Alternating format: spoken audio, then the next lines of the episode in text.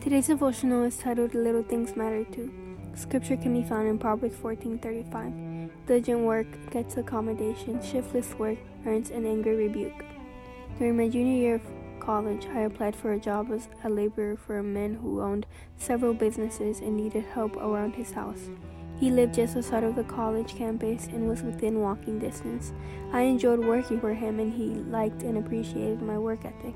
In late spring, he asked if I could work for him at his hotel in Ocean City, Maryland. I was stunned and overjoyed.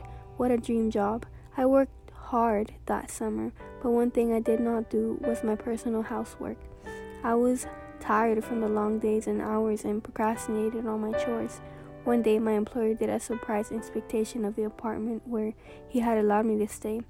He found the floor vacuumed and a week's worth of dishes piled in the sink. He saw the mess and called me to the apartment. He was disappointed that I had thought so little of his property that he had given to me.